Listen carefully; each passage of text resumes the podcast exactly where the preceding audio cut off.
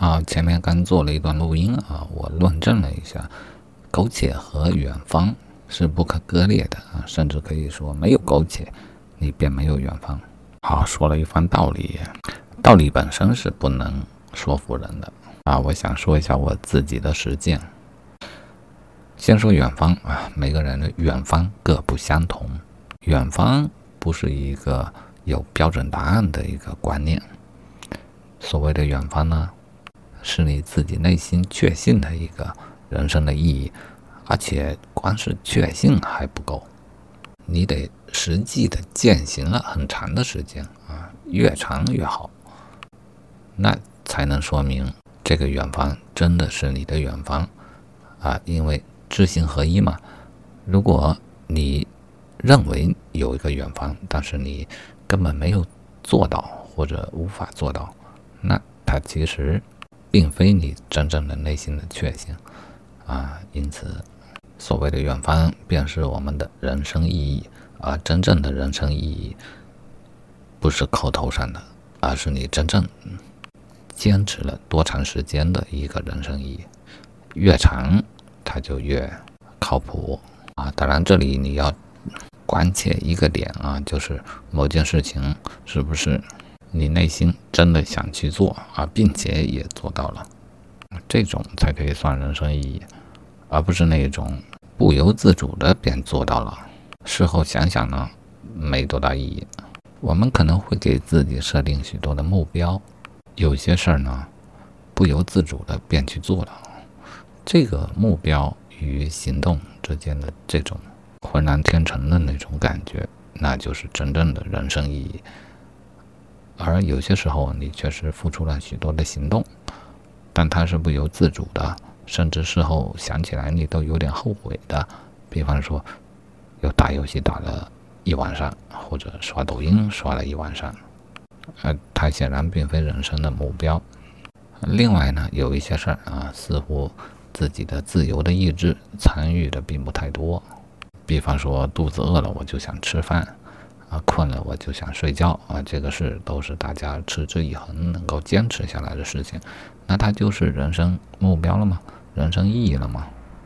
其实啊，某种程度上它就是的啊，但这种底层的人生目标和意义，它是基因里就已经刻好的，对我来说没有太大的意思。我特别来劲的还是那种自己所产生的人生目标和意义。啊，现在说我自己产生了什么人生目标和意义呢？以及我为之付出了什么样的行为和行动呢？啊，算了，话题不要拔得太高啊，就说我到底都在做一些什么。近年来我在做一些什么？日常的生活我也照样的过，但在此之外呢，我真的觉得我已经找到了另外的一个人生意义，我把它叫人生之书。那。它是什么呢？啊，其实无非就是记录自己的生活，用自己认为的最合适的一种方式，最方便的方式，最完整而详实的记录自己的生活、自己的思想。后来又发现它有新的意义啊，它可以帮助我更好的产生自己的思想。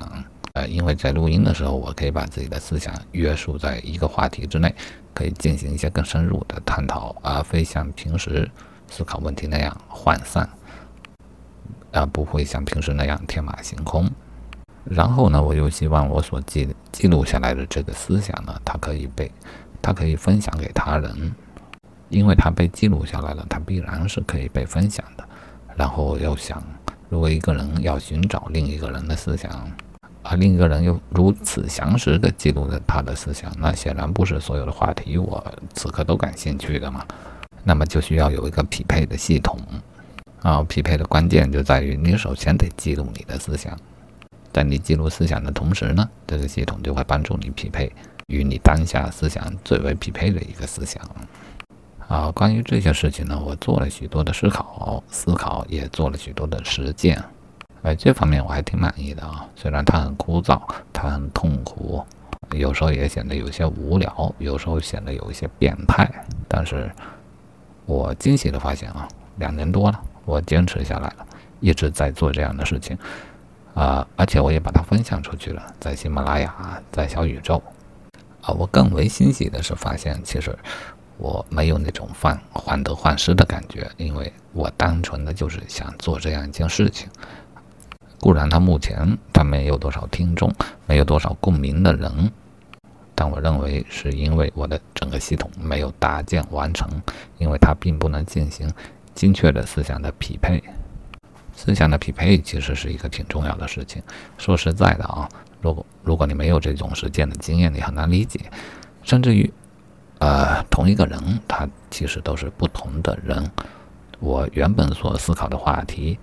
如果积累下来到现在啊，我已经积累下来了啊，到现在有一千多条，这这是比较日常的思考，学习的笔记不算啊。如果算上，那有五六千条以上啊。呃，我曾经关注过的问题，我现在都未必的关注它。这代表一个人的思想是流动的，当前的意识窗口里面感兴趣的话题是变化的，也就是说我。此刻都不能对我原本所有的思想都感兴趣，那么我又凭什么能奢望其他人对我当下的这些思考感兴趣呢？啊，因此唯一的办法就是进行一个精确的匹配。我希望每个人都能实时的记录自己当下的一个思想，啊，他这个思思想当中的关注的话题呢，则可以作为一个匹配的参数，去搜索其他人的思想当中的。曾经产生过的或者现在有的相关的话题啊，这样相关的话题，它必然是真正能让你感兴趣的话题啊。也就是说，交流呢，并不是需要是面对面的。我想，两个再合拍的人，哎，你有没有想过，两个人为什么合拍？合拍的人经常是怎样的人？他们经常是有相同的经历的人，有相似的背景的人啊。比方说啊，学化学的和学化学的聊化学特来劲，啊，搞艺术的跟搞艺术的聊艺术，哎，特来劲。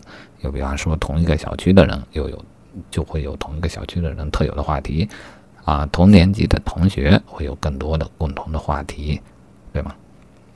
他们之所以产生了共鸣，因为他们的生活处在的同一个频段当中，哎，这个同样的频段比较容易引起相同的共鸣。思想匹配呢，是这样一种事情。当你把啊每个人呢，其实只是在每一个时间啊表达产生某每个时间该有的思想。如果没有经过记录呢，他只能在当时去找到能够发生共鸣的人，这个概率相当的低。但是呢，如果你把它记录下来，它就有了一个时间上的跨度。它可能呢，哎，就比方说古人著书立说，哪怕是两千年前的古人，到现在。还有可能与现在的人发生共鸣，因此记录是非常重要的。记录之后匹配就是非常重要的一个事情。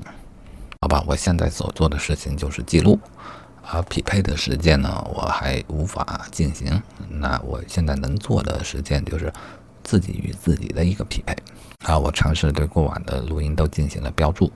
啊，对这一些话题，如果我能够检索得到，我便认为匹配到了。啊，在这个过程当中，我又发现这个检索也成为了一个问题，因为我经常会就同一个话题用不同的关键词，这个啊真的很难控制啊！你不知道你在不同的语境下到底会用什么词来代表什么意念啊，然后我就思考有有什么解决的办法，建立一个模糊的词汇表或者怎样的啊，但这些我都用手工的方法进行实践，特别有意思啊！我我不知道这个事儿，我就特别的来劲。它有什么意义呢？我还真的不是因为考虑完意义才去做这件事情，我就是觉得它该做。这就是两年多来我的生活，很少有人能理解啊。但我觉得先行者嘛，都这样啊，不指望别人理解，做出名堂来了，才有可能被人理解嘛，对吧？然后这里再回归啊前一段的那些话题，比方说一个呃播客的博主啊。他是头部的播客，他他有很高的语言的技巧，但是他其实也挺操心一个事儿，就是，呃，经常在想我怎么说这个节目才能有听众呢？啊，其实我认为他不应该做这方面的考虑。一旦你考虑到这方面，那么就对于你思想的自由、意志的独立啊，就有破坏性的作用。那我也做博客，我什么做法呢？我就把它当做做自己的人生的笔记一样来做。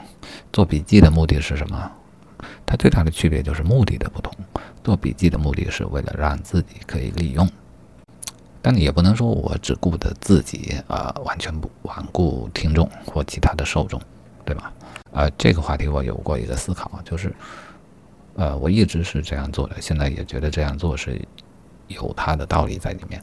若我的笔记对自己是有用的，我就想办法让它尽量的对自己有用，对自己有用的，则。同样的，可能对他人也是有用的。啊，这个可以听一下那段录音，叫《人生之书》。若于己有益，则与他人有益。当时我想的挺充分的啊，这我不太记得，但是这个意念我还是已经确立下来了啊。这个意念有什么好处呢？它有一个很重要的好处，那就是当我在做节目的时候，哎呀，糟糟糕啊！刚出去转了一圈，忘了说到哪了。可能有点不连贯啊！我是想从我的实践当中呢，再讨论一下这个困惑许多人的问题啊，就是我们做自媒体，我们录音，它能不能纯粹的就是为了自己啊？对，好像刚才说到就是这个话题，我可以纯粹为了自己做一些录音啊。我现在呢，实际上也就是纯粹的为自己做一些录音，但我不认为它与他人没有好处。一旦某个思想对自己是有好处的，那他就对他人有好处啊，至少对于某一些他人是有好处的。我们应该抱着这样一颗赤子之心去做这个事情。所以我的录音就都是这个德行啊。应该说，他在当下的这种形式之下，他绝对是不受欢迎的，因为平台要推送你的内容，嗯，除非对方用关键词来检索，然后关键词又匹配上了。但是因为语言的模糊性啊，关键词匹配上了，未必你所讨论的内容就是他所感兴趣的内容，因此这个成功率还是不高。更要命的是，啊，现在的平台包括喜马拉雅或者抖音，有多少人是用关键词来检索的呢？更更要命的是啊，即便啊像在知乎这样的平台，每个人都会去检索，或者百度啊会去检索，但他真的。知道自己想检索什么话题吗？哎，固然有可能啊。对于某一个客观的话题，如果他不了解或产生了疑问，他有可能会去检索。但是在我们的意识当中，更为重要的那一部分哈，我们的感受、我们抽象的想法、我们的人生意义、我们的情绪，诸如此类的，会有人去检索吗？啊，这个倒也不是不会有人去检索啊，但是。呃，能检索到正确的答案吗？这个太难了啊！我们可以想象啊，有人会检索我到底应该怎么做，或者我的人生意义应该是什么？呃，这一类的问题，你可以想象检索所得的结果，真正对他有用的会有多少呢？但是这不能怪搜索引擎。如果一个问题你自己都无法给它做出一个详尽的。定义，那你就不要指望搜索引擎或人工智能能够给出你一个精确的答案。而关于这一类的问题，如果你要给出一个完整的定义，其实是很难做到的。有一些是你显性中的能够意识到的关键词，但有更多是在你潜意识当中你都没有意识到的词。这一点，我所设想的解决方案其实就是你需要有更多的记录，而这所有的记录经过了一定的处理，它都会成为你的一个检索的条件。只有这样，我觉得人与人之间才有可能真正的进行灵魂上的匹配、思想上的匹配。哪怕你的想法再特异啊，再小众，它总有与你共鸣的小众。其实我们追求的就是我们精神的独立和自由。若独立的精神、自由的精神能够匹配到另外一位与你相同的人，那将是一件幸福的事情。这个事儿在技术上目前还没有实现，所导致的结果就是啊，如果你做一个主播，大家就是随机的刷到你，或者用一些并不太。啊，遵循某些不太合理的人工智能的规则找到你，他们与你并非真正的深度的匹配的真正的匹配，嗯，就好像啊，一个市场有无穷无尽的货物啊，要命的是这每件货物还各不相同，这个和我们现实的市场并不相同。我指的是每个人的思想其实是各不相同的，绝对没有批量化的思想，或多或少的都存在一些差异。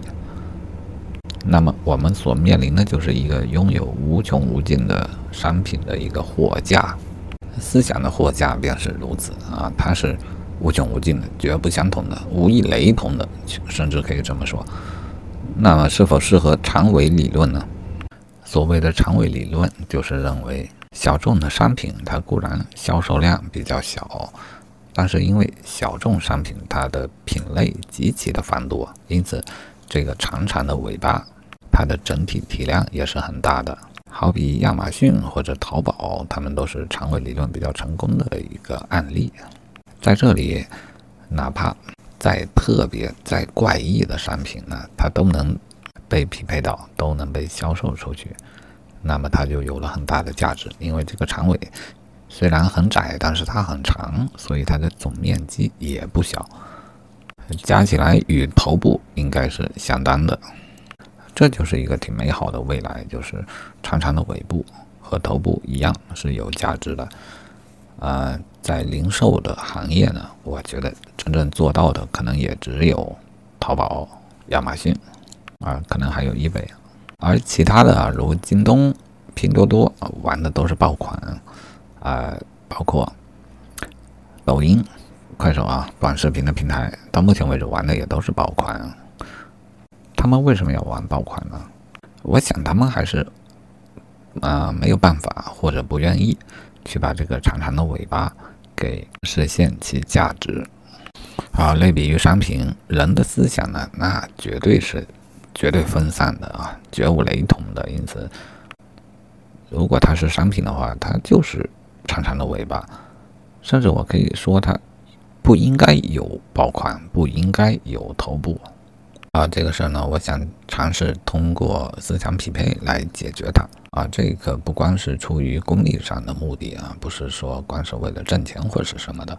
因为我有一个理念，我认为思想就应该是自由而独立的，而且每个人的思想呢，也是无法评判其高下的。如果现在的思想展示的一个平台，它都是玩爆款这种模式，那么好，每个人呢？只能摒弃自己独有的思想和特特色，去追求爆款，去做自己，呃，这么说，去做并非自己的自己，那不就是装吗？这当一个人在思考的时候，当一个人在表达的时候，如果他在装，那他的思考便没有价值，那他的表达便没有价值，这是一个必须改变的一个局面啊！这就是我目前的思想，我想做的事情呢。其实也很简单，就是每个人呢，啊，都开始记录自己的思想。这个记录的过程呢，一定会帮助你完善自己的思想。于是我们有了更好的思想，然后呢，我就希望有个系统可以匹配我们的思想，我们就可以与那一些真正与自己契合的人，方便的、随时的交流自己的思想。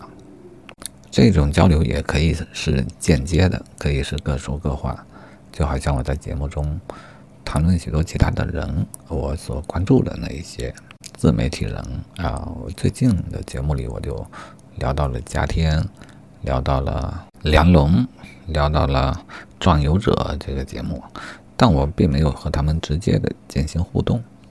有时候事实的互动并不是必须的，这一点我深有感触。就是他人曾经录过这样一段思想，他在那个时候对这个话题也很感兴趣，但并不代表他现在还对这个话题感兴趣。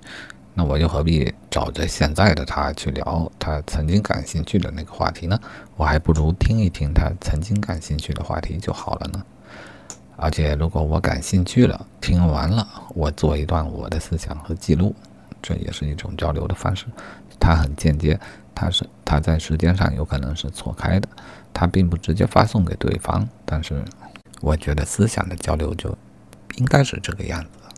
它的重点呢就在于话题，当你真正的感兴趣于这个话题，你便聊这个话题；而我听到他人过往聊与我感兴趣的话题相同的话题，我便记录下我对于这个话题的思考。又何必面对面呢？万一面对面发现已经时过境迁，他的思想又转变了，或者他已经不再感兴趣了，那多么没劲！而且面对面呢，也有面对面的坏处。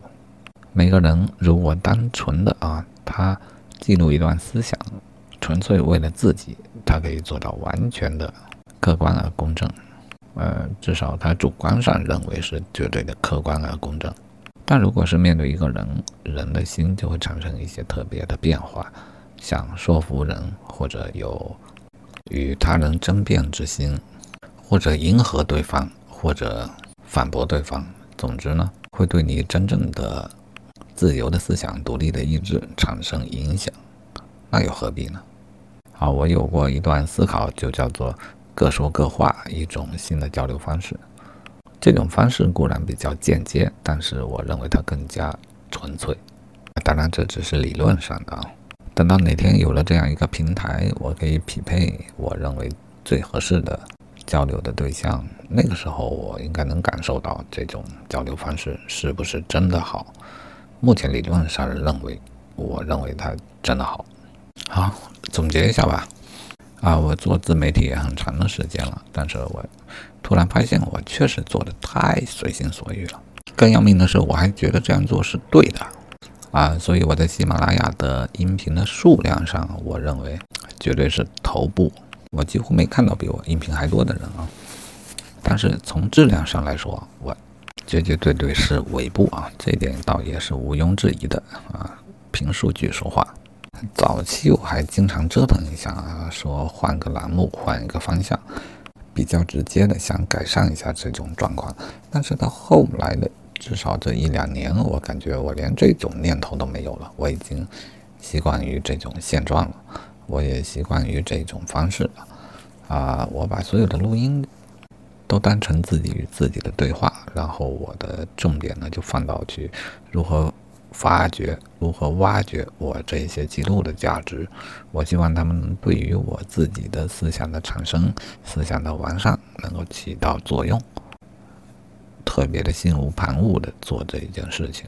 到目前为止啊，我的所有的思考、所有的思考都认为我这个出发点还是正确的。